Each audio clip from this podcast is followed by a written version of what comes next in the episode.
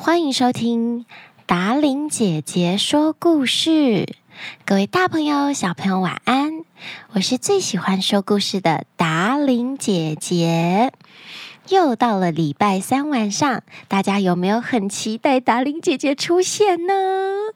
虽然最近每天都好多好多的事情，但是录音的时间我一定会准时报到，因为我知道小朋友礼拜三晚上如果没有听到我的声音，会觉得很难过，对不对？你们的心声，达玲姐姐都有听到，而且有妈妈说终于找到留言的地方了，有有有，我的粉丝团或者是 Apple Podcast 的留言。我都看得到，那所有你们需要的连结呢，都都在下方的说明栏。不管是抖内连接，或者是商演的邀约、置入节目邀约的 email，或者是达玲姐姐的粉丝团，全部都在下面，好不好？大家手动滑起来。之前也有爸爸妈妈请小朋友自己找。自己找，自己找，就是如果小朋友想要抖内给达玲姐姐，要自己找到方法。我觉得这个也不错哟。小朋友想要留言给姐姐，也要自己找方法。当你成功的留言给达玲姐姐，或是抖内的时候，你就会感到更有成就感哦。如果真的一直遇到困难，你可以请求爸爸妈妈的帮助，大家一起过关斩将，好不好啊？好了好了，不能再说太多的聊天话语。达令姐姐要马上来念抖内留言。首先是小萝卜头。达伶姐姐你好，我是住在冈山的小萝卜头。我每天晚上都会听你的故事才睡觉。我最喜欢的故事是会唱歌的白骨，还有六个人走遍天下。每天我都听到妈妈的手机没电了才肯睡觉。希望我岛内的一百元可以让你喝咖啡。希望达伶姐姐能够继续说更多好听的故事。布灵布灵，感谢你请我喝咖啡哦。丽萍，我和爸爸每周都很期待听到达玲姐姐的新故事。十月九日是我的生日，希望能听到达玲姐姐的祝福。丽萍生日快乐！抖内两百五十九元，布灵布灵。来自街口的岛内，达玲姐姐好，我是王于熙，我现在刚升三年级，谢谢你说故事给我们听。我最喜欢的故事是踩着面包的女孩，希望达玲姐姐念到我的留言，谢谢达玲姐姐。于熙敬上，岛内两百元，布灵布灵，哎呦，很特别哦。目前好像还没有小朋友说过喜欢踩着面包的女孩这个故事。感谢本周的三个抖内。今天达令姐姐不说格林童话，我要说的故事是中国的传说故事——重阳节的由来。准备好要听故事了吗？本故事搜集自网络世界，由达令姐姐改编。很久很久以前，有一个地方叫汝南县。那时候流行一种瘟疫，死了很多很多的人，就像是二零二零开始流行的新冠肺炎，我们到现在都还在跟他作战呢。当时有一个人名叫桓景，他小时候就听人说过，瘟疫是从他们住的地方旁边那条汝河里的魔鬼引起的。桓景一直很希望能够为民除害，他希望大家可以幸福平安的生活。想要拯救人民，你必须到东南山去找个神仙，他有办法帮助你如何打败瘟魔。村子里的老人告诉桓景，于是。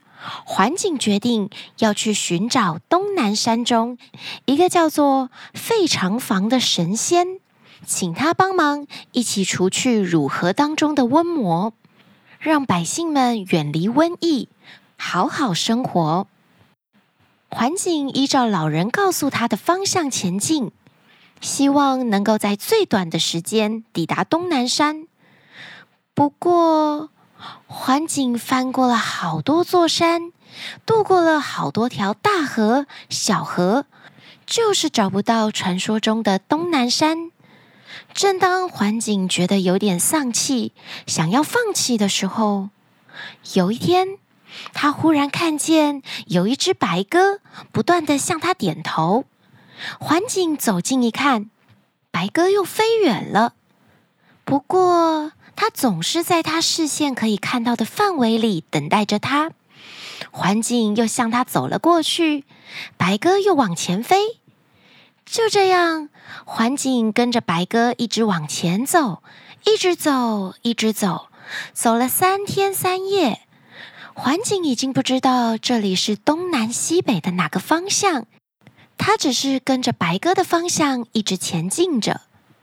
终于，他抵达了仙居，也就是老人所说的神仙费长房住的地方。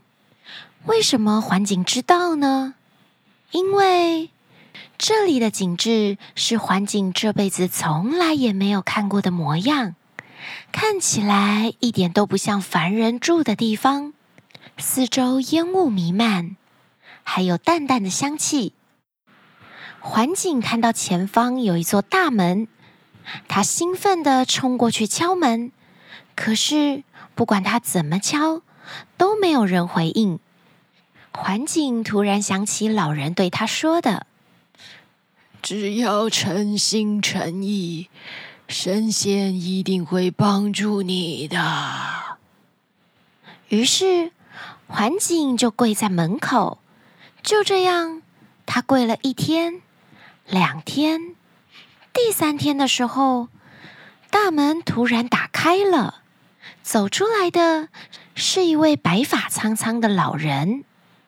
他笑着对环景说：“呵呵呵呵，我看得出来，你想要为民除害，跟我进来吧，让我帮助你。”接着，环景就跟着这个笑眯眯的老人走了进去。老人给了环景一把降妖青龙剑，并且教导环景如何使用它。环景就在白发老人的仙居住了下来，每天非常勤奋地练剑。有一天，当环景正在练剑时，白发仙人又走过来对环景说：“呵呵呵呵呵呵呵呵。今天是九月九日，入河温魔又要出来害人的日子。你已经有能力回去为民除害了。除了剑法之外，我给你茱萸叶子一包，菊花酒一瓶。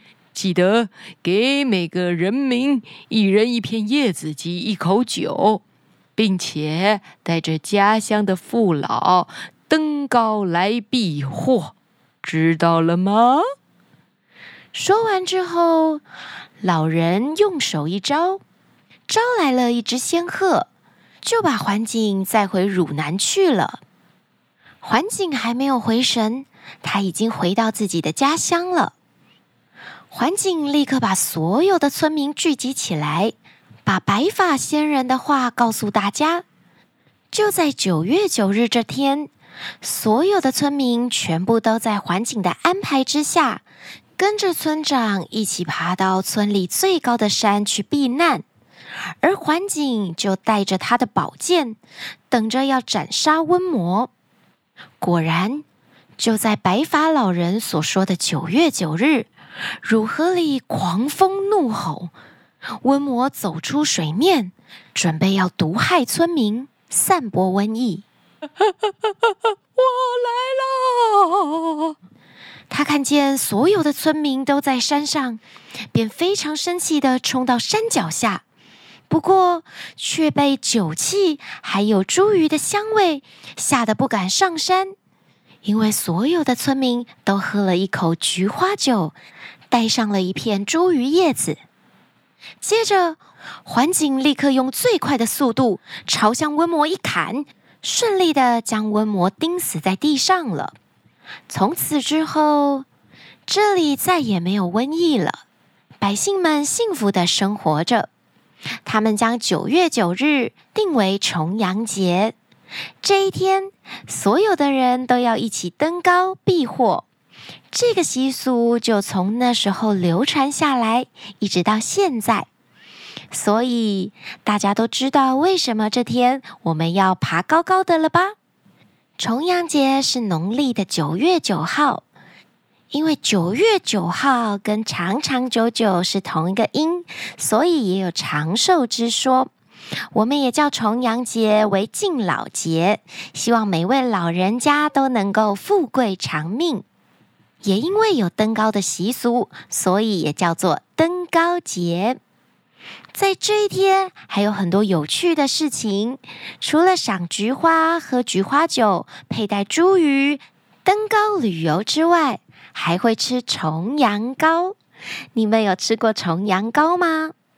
记得把达令姐姐说的故事也告诉爸爸妈妈，告诉朋友，一起去吃看看重阳糕到底是什么味道呢？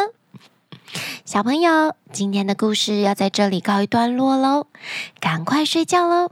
也提醒大家，我们第二波的精装图文书已经寄出喽，收到的小朋友记得拍照上传到达令姐姐的粉丝团跟我分享，我也很期待你们创作的故事哦。我们下个礼拜再见啦！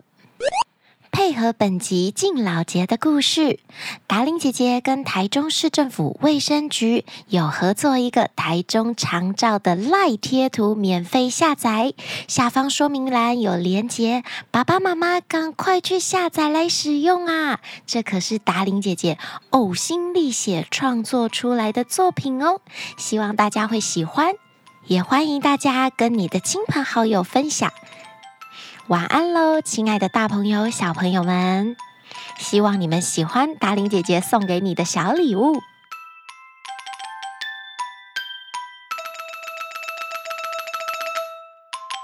这里的景字、景字、景字、景致，哈哈！白发老人给了他一把降妖摇摇摇摇摇摇摇。接着，环景用最快的速速度速度。